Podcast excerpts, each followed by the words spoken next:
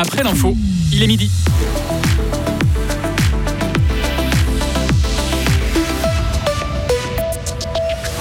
L'UDC était contre la loi CO2. L'UDC se bat aujourd'hui contre celle sur les glaciers, mais le parti l'affirme, il croit dur comme fer au réchauffement climatique. Berne discute déjà du budget 2024 de la Confédération. Explication dans ce journal. Un pays qui pourrait se retrouver en feu et à sang. La France des travailleurs point levé face au gouvernement se mobilise contre l'augmentation de l'âge de la retraite. Du soleil cet après-midi, en partie euh, ensoleillé. Quelques nuages prévus également pour la fin de semaine. Demain, Vincent Douce, bonjour. Bonjour à toutes et à tous. Le peuple suisse devra voter sur l'avenir climatique du pays. Le référendum lancé par l'UDC contre la loi sur les glaciers aurait abouti. La chancellerie doit valider le référendum aujourd'hui. L'UDC ne veut pas d'une neutralité carbone d'ici 2050. Selon le parti, cela impliquerait de n'utiliser que l'électricité pour se chauffer ou pour se déplacer. Christophe Blaumann est le président de l'UDC fribourgeoise.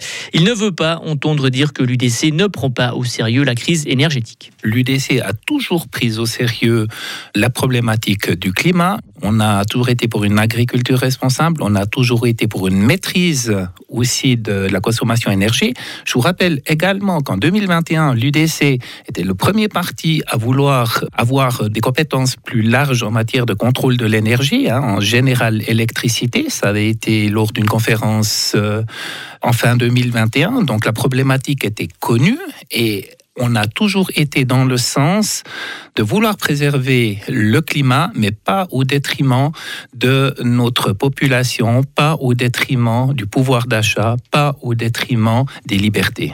Si les signatures sont validées par la chancellerie fédérale, le peuple pourrait devoir voter sur le texte le 18 juin prochain. Ce référendum est dénoncé par différents milieux. Ce référendum retarde l'adoption de mesures essentielles pour protéger la population des conséquences du réchauffement climatique, regrette l'Association suisse pour la protection du climat.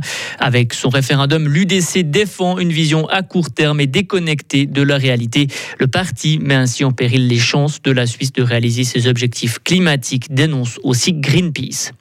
Autre référendum déposé aujourd'hui à Berne, celui du parti pirate qui s'oppose à la nouvelle loi sur les jeux vidéo. Cette loi veut mieux protéger les jeunes des films et des jeux vidéo inappropriés. Le parti pirate estime que l'identification obligatoire contenue dans le texte viole la protection des données privées des citoyens. Le parti a dit ces derniers jours avoir des difficultés à atteindre les 50 000 signatures. Il annonce aujourd'hui ne pas avoir eu le temps de les décompter, mais être submergé de signatures ces derniers jours.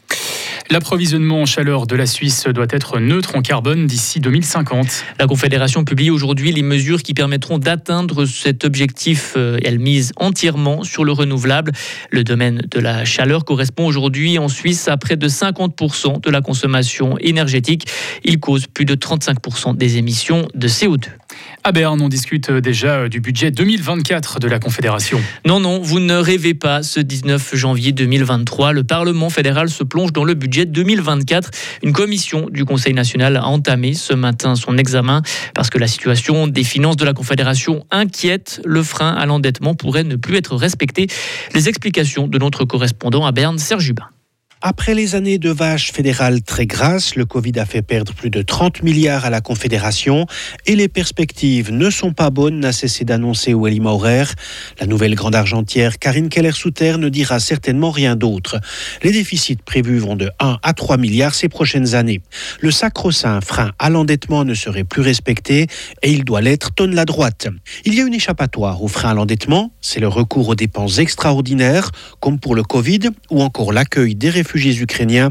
Attention, dit le libéral radical fribourgeois Jacques Bourgeois, membre de la commission des finances. Il faut voir au niveau de l'Ukraine le conflit aussi, on pourrait dire en partie ceux d'extraordinaire, mais il faut faire chaque fois une pesée, de regarder correctement est-ce que c'est vraiment de l'imprévu ou pas. Dans le viseur aussi des défenseurs du frein à l'endettement, les dépenses supplémentaires votées par le Parlement pour l'énergie, le climat, les subsides maladie ou l'armée.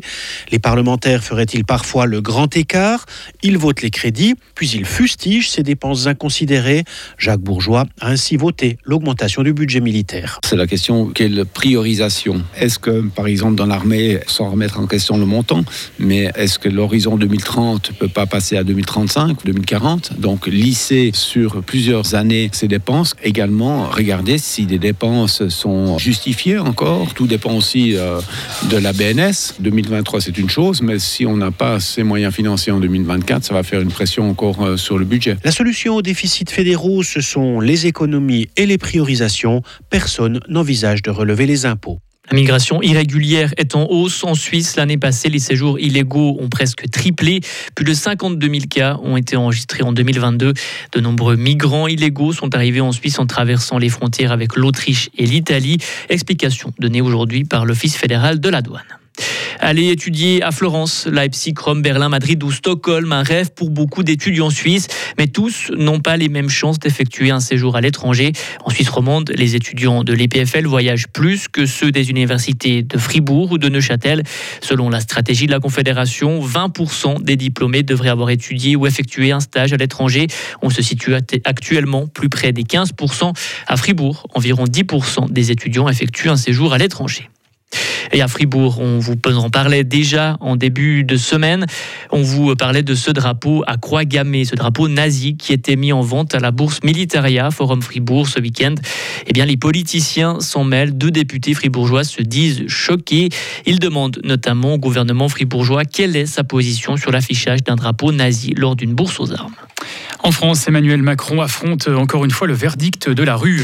La première journée de mobilisation contre la réforme des retraites a lieu aujourd'hui. On attend près de 500 000 personnes dans les rues, 50 000 rien qu'à Paris.